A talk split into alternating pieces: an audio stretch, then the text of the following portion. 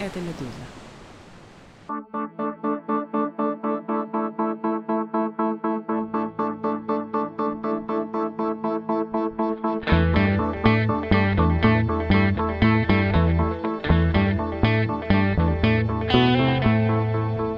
Здравствуйте, это подкаст «Что случилось?» о новостях, которые долго остаются важными. У микрофона Владислав Горин. Вы, скорее всего, слушаете этот эпизод через приложение «Медузы» или на одной из сторонних подкаст-платформ Apple Podcast, Spotify, быть может, YouTube-канал подкаста «Медузы». И вынужден напомнить, это важно, «Медузу» блокируют в Российской Федерации. Издание подвергается там гонениям лишь за то, что предоставляет своей аудитории независимую от какого-либо государства информацию. Есть средства не то что предосторожности, но наилучшего обращения с нашим изданием в таких условиях условиях, а именно иметь в доступе минимум две платформы, вторую на всякий случай. Идеально, если номер один у вас для чтения статей, новостей, даже книг, приложения Медузы. Оно умеет обходить блокировки самой без VPN. Но пусть еще будет что-то второе. Например, Telegram, Медуза Live, наш основной канал. Там есть и все материалы, вернее их резюме со ссылками. И в том числе есть подкасты прям с файлами. Или тоже в качестве альтернативы, но скорее для подкастов, подпишитесь ради подстраховки на YouTube-канал подкаста «Медузы». Такое распределение и диверсификация — это способ, если не все время оставаться на связи с нами, а нам с вами, то в критический момент иметь запасной канал сообщения, где мы вам сможем сказать, куда лучше сейчас переходить, что делать, чтобы побороть блокировку. Это было важно, но не по существу, понимаю, то есть не по теме выпуска. А вот что по теме. На днях 14 декабря 2023 года Европейский совет решил начать переговоры о вступлении в Евросоюз с Украиной и Молдовой. Также лидеры стран Евросоюза на своем саммите решили предоставить Грузии статус кандидата в члены Европейского Союза. Еще Евросовет согласился начать переговоры о вступлении в ЕС с Боснией и Герцеговиной с формулировкой «как только будет достигнута необходимая степень соответствия страны критериям членства». Реакция политиков. Президент Молдовы Майя Санду сказала, что 14 декабря мы сделали еще один важный шаг. От нас теперь зависит, будет ли дорога короткой или длинной. Президент Украины Владимир Зеленский заявил «Победа Украины, победа всей Европы, победа мотивирующая, вдохновляющая и укрепляющая». Глава Еврокомиссии Урсула фон дер Лейн заявила «Гордимся, что выполнили свои обещания и рады за наших партнеров». Ну, кажется, все эти слова слишком оптимистичны. Давайте посмотрим на то, что там происходит фактически, какие перспективы для вступления в Европейский Союз у названных стран есть на самом деле. А еще нужно обсудить Виктора Орбана из Венгрии, который на примере Украины снова показал, как умеет шантажировать европейцев при принятии коллективных решений. Но вот что, кажется, европейские лидеры в ответ нашли инструмент давления на него. Исключение из процесса голосования таких, как Урбан.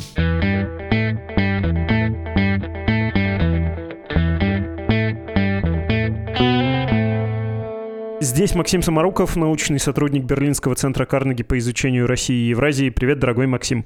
Привет. Можно я сразу с козырей пойду? Украина, Молдова, Грузия, а еще Босния и Герцеговина. Кроме последнего, точнее последние, у кого, на твой взгляд, есть реальный шанс оказаться в Европейском Союзе в ближайшие 10 лет? Ну, смотря, что мы называем оказаться в Европейском Союзе. Если мы имеем в виду такое расширение, как было, например, в 2004 году, когда вступили там Венгрия, Польша, Прибалтика, вот такого типа расширения не будет никогда, потому что зачем это? Э, именно про это был вопрос, чтобы сразу лишить напрасных надежд. И, в общем, я рассчитывал, что ты примерно так ответишь. Тем интереснее. Давай разберемся с тем, почему никогда. Нужно вообще, наверное, сперва напомнить о процессе вступления, в первую очередь, Украины. Не думаю, что нужно обращаться ко временам Виктора Ющенко или временам Виктора Януковича, Евромайдан, но 2022 год точно стоит вспомнить, когда на волне всемирной и всемирной поддержки Украины у нее получилось существенно продвинуться продвинуться, и во многом это же, кажется, помогло Молдове и даже Грузии. А можешь напомнить, как это все было и что тогда говорили, какие надежды строились? В 2022 году Украина получила официальный статус кандидата в Евросоюз. И это породило все, соответственно, надежды, что ближайшие там назывались даже сроки типа два года, три года. Можно будет уже вступить в Евросоюз по полной программе и стать таким же участником ЕС, как Германия или как Испания, да. Действительно, до 22 года ни одна постсоветская страна, которая входила в СНГ, не получала никогда даже близко статуса кандидата. Это было какой-то недоступной высотой, до которой идти и идти, и оно где-то там далеко висело на горизонте десятилетий. А тут вдруг э, этот статус дали сразу двум странам, и вот сейчас еще Грузии. И это выглядит как э, гигантский прогресс, который дает надежды, что на этом все дело не закончится, и что можно будет продвинуться дальше в этих переговорах и вообще вступить в какой-то обозримой перспективе. Ну, в принципе, если мы посмотрим, когда статус кандидата получили страны там Западных Балкан, и это окажется, что это произошло в нулевые годы, ну или в начале десятых, и никак это их никуда не приблизило, ну, наверное, можно тогда по-другому оценивать эту ситуацию, да, что просто у ЕС есть много таких полочек, символических жестов, которые можно в ходе общения со странами, кандидатами им выдавать, там, типа официальный статус кандидата, начало переговоров, которые на самом деле ни к чему ЕС не обязывают, к ним никакие временные рамки не привязаны, и это может продолжаться все десятилетиями. Если говорить об этих полочках, то последние события и особенно слова Урсулы фон дер Ляйен про выполнение исторической миссии, это какая из полочек? Ну и, честно говоря, я когда прочитал ее слова, я подумал, что, ну господи, а какая историческая миссия была выполнена? Что вообще такого произошло? Что прямо Украина и другие страны в границах ЕС теперь? Ну нет, эм, ты Западные Балканы привел в пример, есть и более очевидный пример, все его часто вспоминают, вечно ждущий человек Европы Турции, который настолько долго ждал, что уже обиделся и делает вид, что и не хотел никогда вступать. Ты сказал, какая полочка? Последняя? Последняя, последняя. Начало переговоров — это самая опасная штука, потому что до того, как официально начинаются переговоры, можно ставить промежуточные цели и говорить, что вот мы куда-то движемся. Мы там продвинулись к официальному статусу кандидата, дальше мы продвинулись к официальному началу переговоров, После официального начала переговоров никаких других фаз пока не придумано. Но это пока, я думаю. Я думаю, там придумают еще. И поэтому после нее начинается уже как раз фрустрация. Да? И, например, какой-нибудь там Черногории официальное начало переговоров было в 2012 году, и за прошедшие 11 лет люди так уже конкретно подустали вот от того, что все откладывается и откладывается. Там в 2014 году было с Сербией, и тоже, в общем, это 10 лет назад почти тоже сильно отстали. Это все промежуточные фазы, они обычно используются, чтобы что-то получить от страны, да, какую-то конкретную штуку, какую-то серьезную, не обязательно уступку, да, а просто какой-то шаг, который Европа считает важным для себя. Например, Сербия подписала с Косово брюссельские эти соглашения, которые должны были урегулировать статус Северного Косово. Но так как на деле ничего урегулировать не получилось, собственно, и это начало переговоров, официальное начало переговоров о вступлении в ЕС – не сильно много чего поменяло, там какие-то главы открыты, по каким-то ведутся разговоры. Ну, в общем, постоянно все это содержание меняется, ЕС меняет то, как оформляются эти переговоры, ищет новые подходы, но впереди вступления все равно нету, потому что от этого вступления ЕС много чего потеряет, а приобретет ничего не приобретет. Да? Он потеряет кучу рычагов воздействия на страну, с которой он ведет переговоры, но при этом приобретет за это только новые проблемы от того, что эта страна станет страной ЕС. Если вот так вот прям коротко попытаться описать, почему никого не возьмут. В случае с Украиной, э, что хотелось бы получить, и тут, наверное, это нужно скорее в кавычках писать, потому что в новостях можно прочесть про, кажется, две тысячи вопросов, которые были выданы Европейским Союзом. Ну, то есть это не то, что называется калькированным с английского языка э, словосочетанием «дорожная карта», да, выполнив 2000 пунктов, у тебя может появиться еще какое-то количество или может э, быть переоформлен этот документ. В случае с Украиной, я думаю, главная цель этого шага не что-то конкретное добиться от Украины, сколько просто поддержать моральный дух в ее войне с Россией, потому что помощи не выделили, долгосрочный пакет на 50 миллиардов финансовой помощи оказался недостаточно проработанным, и, в общем, все более-менее смирились с ветом Венгрии и отложили его там куда-то на начало года обсуждение более детальное. С военной помощью тоже не выполнили ни обещанное количество произведенных снарядов страны Европы, да, там обещали к марту миллион, там как-то не набралось даже половины пока. Американская помощь тоже там проблемы, там обсуждается только на следующий год. Но и там, в общем, судя по всему, только в январе будет достигнуто какое-то соглашение и, возможно, в меньших объемах. Но и на этом мрачном фоне конца года, чтобы как-то поддержать и собственный дух, да, и украинский дух, нужно было хотя бы какое-то позитивное решение принять. Вот приняли решение о начале переговоров.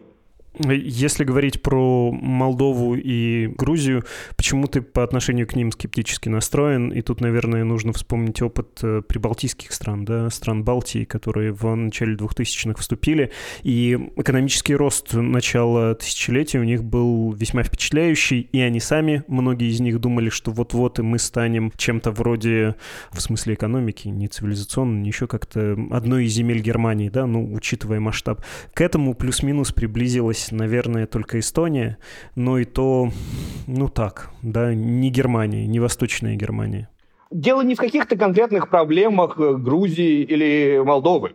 Дело в том, что это расширение ЕС ЕС использует для стабилизации как бы, соседних стран, чтобы там не было источников каких-то угроз и рисков. А лучше всего, чтобы там были источники экономических выгод, да, но какого-то более такого распространения стабильности вокруг Евросоюза.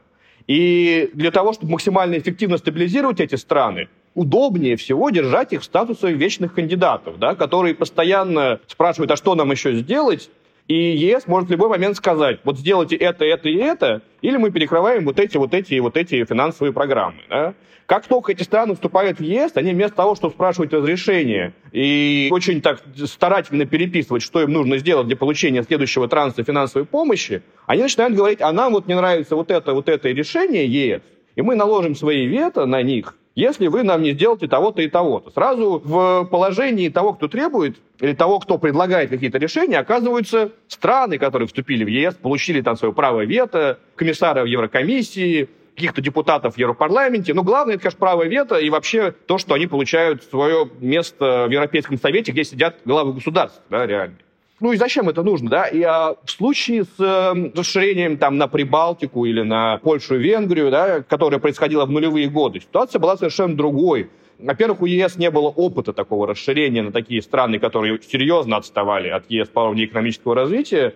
Был момент, когда европейская экономика быстро росла, казалось, все будет расти, все будут на евроэнтузиазме всегда оставаться, да, они не будут капризничать и чего-то требовать, потому что всем это будет выгодно, и все будут поддерживать дальнейшую интеграцию, совсем соглашаться и быть в таком же восторге, в каком они были в 2004 году. Сейчас стало понятно, что это так не работает, что все будет по-другому, что, во-первых, экономический рост не вечен, что начинаются споры из-за денег, что в странах начинаются какие-то процессы, которые ЕС совершенно не нравятся, что там расцветает коррупция, которая, оказывается, никуда не исчезла просто от того, что они вступили в ЕС. И вообще оказывается, что ЕС вместе с вступлением теряет кучу рычагов давления на новые страны. И поэтому повторять свои прошлые ошибки, получать еще там 3-4 Венгрии, там 7 Венгрий, да, а если вступят все там Молдавия, Украина, Грузия, да еще шесть стран Западных Балкан, это же 9 государств, да, это даже как вы не реформируете систему принятия решений в Евросоюзе, 9 государств, ну, это очень сложно все будет разрулить, просто потому что базовым элементом управления ЕС все равно остается государство. Базовой единицей ЕС все равно остается государство.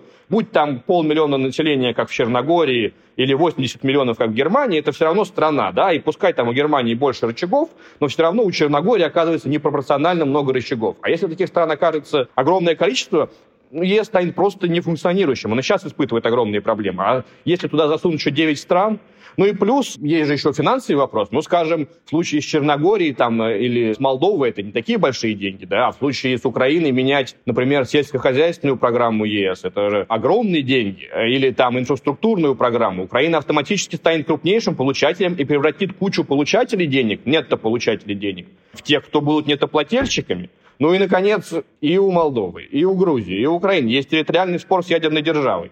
ЕС сейчас не берет даже те страны Западных Балкан, у которых есть территориальные претензии друг к другу, типа Сербии и Косово. И даже тех, у кого нет никаких территориальных претензий, типа Черногории или там Северной Македонии, у них нет никаких территориальных споров ни с кем даже их не берет. А тут территориальные споры, большие, крупные, да, с размещением войск этой ядерной державы на этих территориях. Ну как это все можно взять? Ну, конечно, это совершенно невозможно. Это нельзя взять в ЕС, это можно взять в разные структуры, которые будут на протяжении, там, я не знаю, десятилетий стабилизировать эти страны, направлять их развитие в то русло, которое ЕС кажется правильным, которое, по мнению ЕС, ведет их к большей стабилизации, да, и вот таким образом их постепенно подтягивать как-то к европейскому уровню.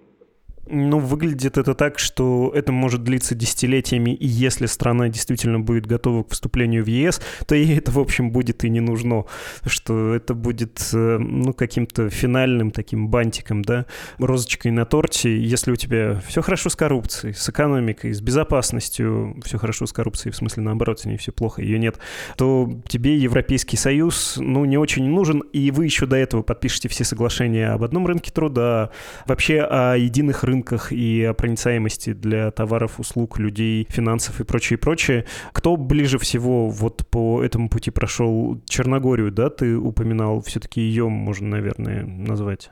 Ну, как раз в том-то и дело, что Евросоюз, в нем заложено очень много символического смысла, но на практике это просто набор финансовых программ. И, например, к чему движется дело сейчас, например, в отношении стран Западных Балкан, то, что они станут получать деньги, сопоставимые с теми деньгами, которые они могли бы получать страны, входящие в ЕС, и участвовать более-менее в тех же программах, да, и по поддержке аграрного сектора, там, и по развитию инфраструктуры, потому что, ну, это необходимо как-то стимулировать их экономики, иначе там будет совсем печально, и это создаст проблему уже для самого Евросоюза.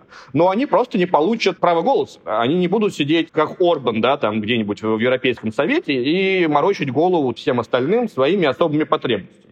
В принципе, это не самый плохой путь, да, это не то, чтобы как-то супер унизительно и путь в никуда, да. Страны получают довольно неплохое финансирование, те рекомендации, которые дает Евросоюз по реформам законодательства, они тоже не самые идиотские, да, они вполне себе часто полезные. И, скорее всего, если бы эти страны пошли там какое-то самостоятельное плавание и полностью решались, что им делать, как жить, они бы приплыли бы куда-нибудь там в состояние Беларуси, да, и вот сейчас бы выступали в таком жанре. Кем лучше быть, Сербией там или Белоруссией? При всех проблемах Сербии, наверное, в Сербии все-таки жить поприятнее, чем Беларусь. То есть это не то, чтобы плохой вариант, просто в нем нету формального вступления в ЕС, и ЕС, собственно, завышает ожидания, несомненно. Постоянно повторяя о том, что вы когда-нибудь станете полноценными членами ЕС. Мало того, в последнее время звучат фразы даже, что пускай у вас там есть территориальные конфликты, ну вот у Кипра тоже есть территориальный конфликт, его же взяли, может, мы и вас возьмем. Меньше всего проблем, несомненно, у Черногории, потому что, ну, в принципе, с каждой страной можно попробовать назвать, в чем проблема, да, там, у Грузии есть э, Абхазия, Южная Осетия, там в Боснии неуправляемая страна, потому что она разделена на две части, которые друг друга ненавидят. Там у Сербии Косово есть спор. Там Албания довольно бедная и коррумпированная. Но вот Черногория, она, конечно, коррумпированная, но она не так, чтобы супер бедная. Население всего там полмиллиона человек, что не требует гигантских вливаний со стороны ЕС. Нету территориальных споров с соседями, нету никакого такого острого этнического конфликта. Ну, есть какие-то межэтнические противоречия, но в целом нормально.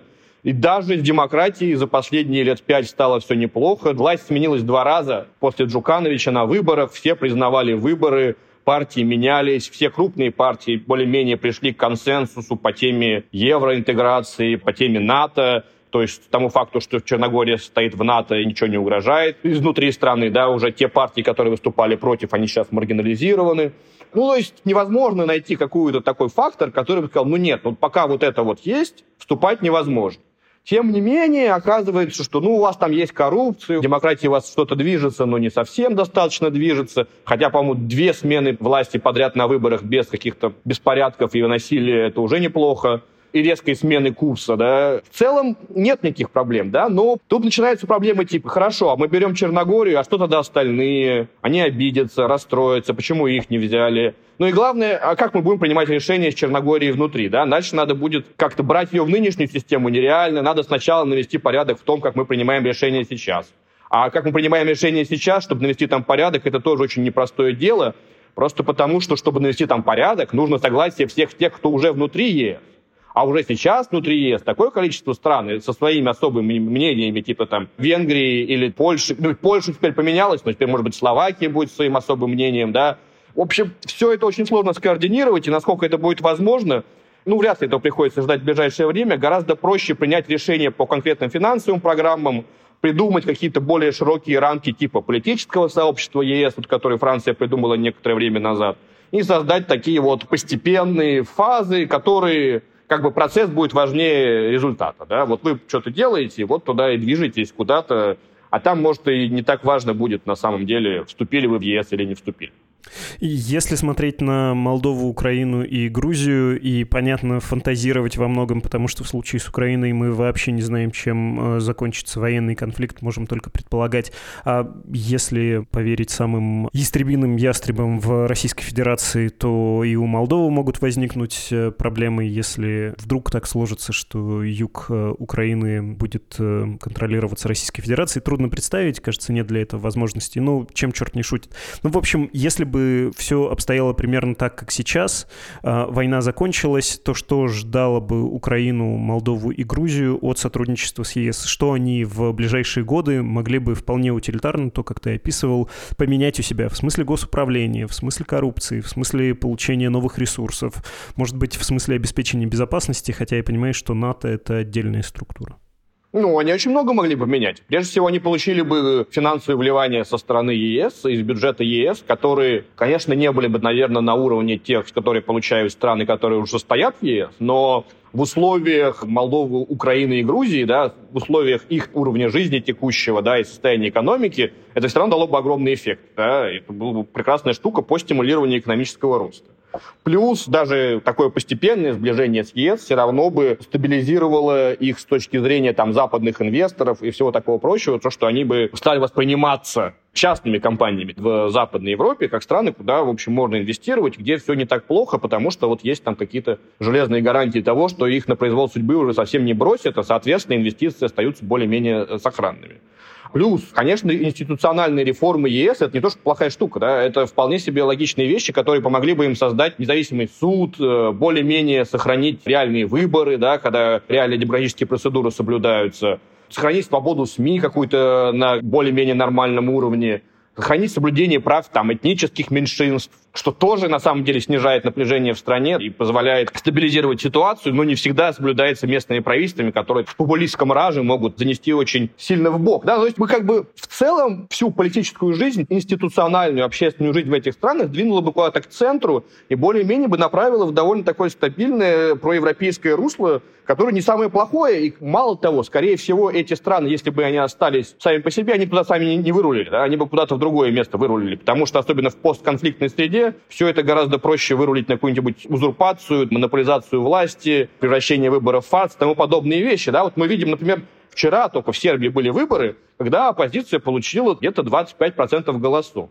А всего три года назад ситуация была настолько печальная, что оппозиции в сербском парламенте не было вообще. Были выборы летом 2020 года, когда в Сербии просто оппозиционные партии не прошли в парламент. Все было монополизировано Вучичем там и его союзниками. И благодаря давлению ЕС избирательное законодательство откатили назад, пришлось вести переговоры с оппозиционерами, как-то их вернуть, и оказалось, что те люди, которые не получили практически ничего в 2020 году, могут набрать сейчас 25% и добавить плюрализма в политическую жизнь.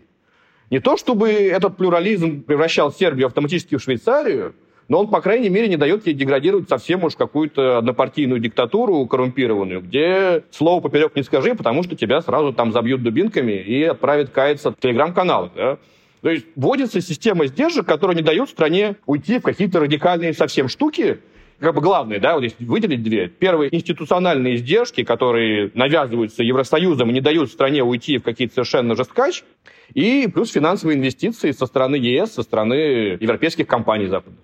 Я понимаю, что это супер умозрительно, но ты наверняка тоже сталкивался с такими сравнениями. Они сами по себе не очень корректны, что, дескать, вот из э, социалистического блока вышли Польша и Украина, очень похожие по параметрам в смысле индустриального развития, в смысле образованности населения, по количеству населения, климатически. И вот куда ушла Польша, в том числе при помощи Европейского Союза, а вот где оказалась Украина. Еще до 2014 года можно было эти, ну, не в пользу Украины сравнение слышать. Я понимаю, что война сильно много поменяла, но, как в старом советском анекдоте, ракета Сызрань в любое место, в которое она попадает, превращает в Сызрань. Вот Европейский Союз, э, когда приходит и начинает оказывать вот это влияние, он насколько может поднять уровень жизни, уровень развития в случае с Украиной? Это был бы примерно уровень Сербии, что-то такое похожее, опять же, такая послевоенная судьба травматичная. Это была бы аналогия или нет? Вот Польша вполне вполне себе достижимый результат в течение там какого-то количества десятилетий, может быть, даже полутора. Ой, я думаю, что тут гораздо больше будет зависеть от того, как закончатся боевые действия. Это, мне кажется, неправильное сравнение. Да? Нужно сравнивать, что бы там могло быть без участия в европейской интеграции. Что бы там было. А то, что Украина не догонит Польшу там на горизонте нескольких десятилетий, ну, это понятно. Хоть там она интегрируется в ЕС, хоть не интегрируется в ЕС. Польшу она уже не догонит просто в силу демографических, географических, военных, ну, и огромного количества факторов, которые ну, уже столько всего упущено, да, по системе образования, просто тупо в географической близости к Германии, какое-то наследие там железных дорог со времен Австро-Венгрии, да, вот этого всего, это невозможно просто так взять все и исправить просто интеграцией в ЕС. Но вопрос же не в том, что там могла бы быть Польша, да, в какой-то момент, что вот есть вариант, что вот ЕС предлагает догонять Польшу в течение 30 лет, а есть какой-то вариант, который предлагает догнать Польшу вот уже завтра, там, да, или через 5 лет. Нет такого варианта догнать через 5 лет. Есть вариант превратиться вообще во что-то страшное, послевоенное, неуправляемое, которое не функционирует и находится в глубочайшей депрессии, откуда люди бегут там толпами и прочее. То есть нужно сравнивать скорее с альтернативными вариантами развития. Естественно, без европейской интеграции шансы сколько-нибудь продвинуться будут гораздо ниже, чем с ней. Вот и все. А догнать Польшу? Ну нет, не получится догнать Польшу в ближайшее время. Да и, скорее всего, никогда не получится. Ну, что поделаешь, да? Это не означает отсутствие развития, это улучшение ситуации. Хорошо, ты говорил про систему управления в Европейском Союзе, хотел бы с тобой это обсудить, ну, собственно, на примере Виктора Орбана, которого ты тоже поминал, тем более, что на том самом саммите, где за Украину голосовали, интересно было, интересно было за этим понаблюдать. У нас, кстати говоря, на той неделе был выпуск э, с исследователем Иваном Преображенским про международный размах Орбановского движения, который вот сейчас и в Соединенных Штатах можно наблюдать. Но в случае с Украиной и в Брюсселе было очень любопытно, как он себя повел. Орбан блокировал получение 50-миллиардной помощи от Европейского Союза, ты тоже про это сказал. Но до этого он допустил, будем это так называть, э, продвижение Украины по пути в Европейский Союз, как пишет пресса. Олаф Шольц, канцлер Германии, сказал ему, не могли бы вы выйти за кофе? И Орбан вышел и как бы не участвовал в голосовании, по сути воздержался, не блокировал решение своим единственным голосом. Красота. Ну, красота в смысле того, что сторговались, заключили сделку. Такой явно показанный пряник, когда все могут пойти на поводу у одного, предложить ему какие-то выгоды в обмен вот на его такой беспринципный довольно шантаж. В сегодняшних э, Financial Times можно можно прочитать про кнут тоже. Я пересказываю близко к материалу, что некоторые официальные лица в Европейском Союзе рассматривают возможность реактивации седьмой статьи в нормах Европейского Союза процедуру лишения прав какой-то страны голосовать, если она нарушает законодательство ЕС. И такую процедуру в отношении страны можно запустить и блокировать ее в состоянии только какая-то другая страна. После выборов в Польше таких союзников у Орбана нет. И, дескать, вот Орбану могут показать и кнут, если ты будешь нам мешать, или, как он там сказал, э, еще будет 75 возможностей заблокировать продвижение Украины по пути в Европейский Союз. Ну вот, а у нас тоже есть чем тебе ответить. Ты тоже так на это смотришь, как на кнут и на пряник? Ну, отчасти, конечно, все это есть, да, это все так, но помимо этого я бы еще сюда добавил, что понятно, что Орбану вся эта штука с Украиной нужно, чтобы разблокировать европейские субсидии для самой Венгрии, которые заблокировали из-за там проблем с коррупцией, верховенством закона и прочие вещи. И ему там обещают какие-то куски разблокировать, он хочет, чтобы все разблокировали, и поэтому он не бросает совсем. Да, если он на все будет накладывать вето, то это будет хоть совсем разрыв и обострение. Не идя на полное обострение, он, пытаясь балансировать и в то же время немножко напирать, выбивает себе свои же деньги за украинский счет. Да? Но помимо этого у венгерского вето есть еще такая штука во многих вопросах. Если бы это была действительно только одна Венгрия, которая сопротивляется какому-то решению, то вряд ли бы у нее много чего получилось. Но просто во многих вопросах Венгрия представляет не только себя саму, но и кучу других сил внутри ЕС, особенно внутри Германии, которые бы тоже хотели эти вещи заблокировать, но они просто не хотят лезть в первый ряд и кричать, что они что-то там блокируют. Да? Каким-то немецким концернам гораздо проще договориться с Орбаном, чем с немецким правительством, если какое-то решение они считают невыгодным. В случае с 50 миллиардами дело не только в том, что Орбан хочет получить свои европейские субсидии взамен на одобрение помощи Украине, но и в том, что еще решение, в общем, было довольно слабо проработано, и многие страны вообще не понимали, а кто это будет оплачивать, где брать эти деньги. Особенно тяжелая ситуация была в Германии, потому что тут дыра в бюджете на 60 миллиардов из-за того, что там суд принял решение о том, что остатки ковидного фонда нельзя распределить на другие статьи все приходится в последний момент переигрывать. Скорее всего, Германия вообще в 2024 году начнет этот год без принятого бюджета, да, и понятно, что в этих 50 миллиардах вклад Германии был значительный, да, и когда у самой Германии на себя бюджета нет, тут об украинской помощи приходится на некоторое время отложить, да, и венгерское вето удобный предлог, чтобы его откладывать и дальше, и дальше, да. Поэтому с Орбаном у него, конечно, есть своя повестка, но если бы у него была только своя повестка, он бы вряд ли мог так эффективно все это блокировать. Во многом сказывается то, что внутри Евросоюза достаточно противоречий, особенно по решениям типа на 50 миллиардов. Хватает тех, у кого возникают вопросы, и, в общем, никто особо не настаивает, чтобы он свое вето снимал. Я уверен, что в ситуации, когда возникнет консенсус по этим 50 миллиардам среди остальных стран ЕС, и будет понятно, откуда брать эти деньги, и все будут согласны, на Венгрию окажет достаточное давление, чтобы она свое вето отозвала структурно будет меняться эта система, тем более, что другие появляются люди, подобные Орбану. Ну, он сам во время встречи глав э, ЕС э, сказал, вот в Австрии появился коллега, Роберта Фица назвал из э, Словакии. То есть он не один такой, и одного сделать паре не получается, тем более ты только что объяснил, что он удобный персонаж в этом смысле. Можно самим не говорить, а возложить это на него. Насколько они это изменят, есть идея, да, есть клуб стран, которые выступают за переход к снижением количества решений, которые требуют единогласного голосования. Движением в сторону того, чтобы большее количество решений принималось там квалифицированным большинством. Что понимать под квалифицированным большинством, там тоже есть разные идеи. Там просто количество стран, количество стран, представляющих какой-то процент населения ЕС, чтобы еще больше усилить страны, которые крупные, да, и нетоплательщики. Но это всегда упирается в то, что, окей, Тут как бы есть страны и есть страны все равно в ЕС, да. Может быть, э, если была возможность сделать такую процедуру, которая бы там, скажем, лишила Венгрию и Словакию этих прав голоса, да, а за Данией и Швецией их бы оставила. Ну вот у Швеции население столько-то, да, и у Венгрии население примерно как в Швеции, да, но Швеция ответственный, разумный участник Евросоюза. Ей хочется оставить все эти права по полной программе, да. А вот Венгрия безответственный, там, эгоистичный, абсолютно своекорыстный участник Евросоюза. Ее хочется этих прав по максимуму лишить. И вот как между одними странами и другими странами найти такую процедуру, которая бы всем оказалась устраивающей, это, мне кажется, трудновато будет. Но в целом, я думаю, на самом деле движение уже идет, да, но просто идет очень медленно, так что многие не замечают, да. И снижение количества вопросов, по которым требуется единогласное голосование. Наиболее такое как бы разумное и жизнеспособное решение предлагаемое, это то, что называется конструктивное воздержание, когда вот, например, Орбан не просто вышел из комнаты, да, вот когда там голосовали какую-то не нравящуюся ему программу, а Венгрия не участвует в ее выполнении. Она на нее не распространяется. Вот она конкретно из этой штуки, она вышла. И, скорее всего, в эту сторону движение и будет не только там по внешнеполитическим вопросам, но и вообще во всем.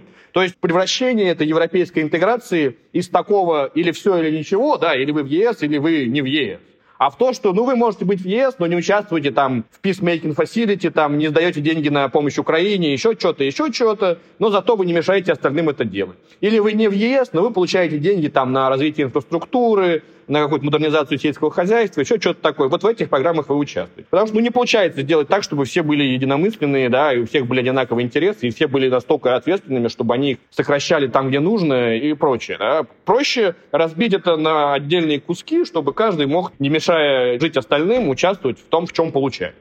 Куда-то в эту сторону она движется, но движется, конечно, очень медленно, и ситуация развивается вокруг гораздо быстрее, чем готов ЕС себя реформировать, к сожалению. Отлично. Договорились до реинтеграции ЕС, но управляемый и такой частичный с целью повышения управляемости, но не избавления от принципов э, весьма ограниченной да, солидарности, чтобы никакие страны не превращались в рамках этого союза в абсолютных гегемонов.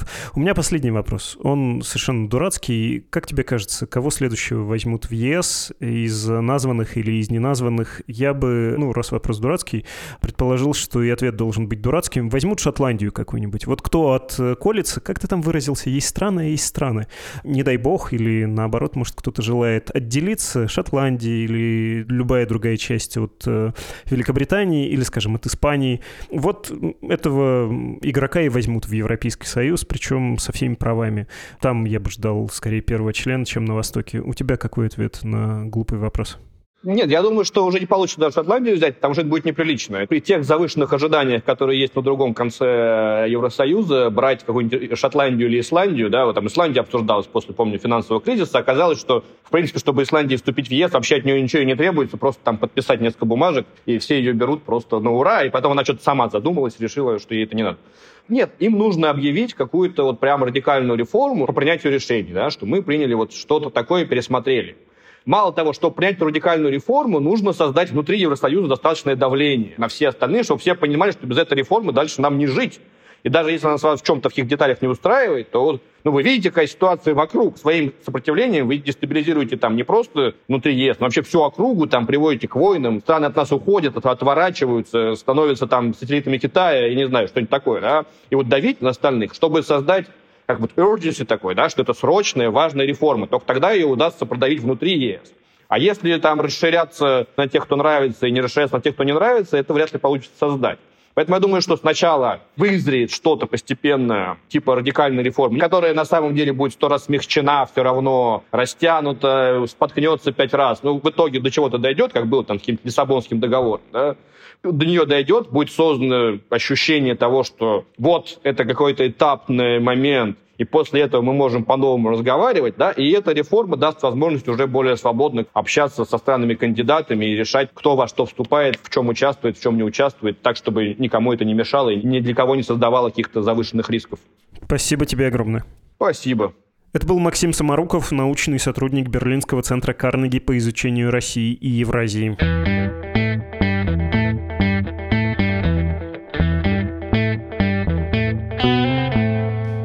Слушали подкаст о новостях, которые долго остаются важными. Он называется «Что случилось?», производится «Медузой». Если вы можете поддержать наше издание, то есть два пункта. Если у вас есть такая возможность чисто финансовая, если для вас это безопасно, поддержите нас, пожалуйста. Это очень важно. Редакция существует на деньги аудитории. В основном вы формируете те доходы, которые мы превращаем в расходы, ну и производим контент. Это главное для вас же.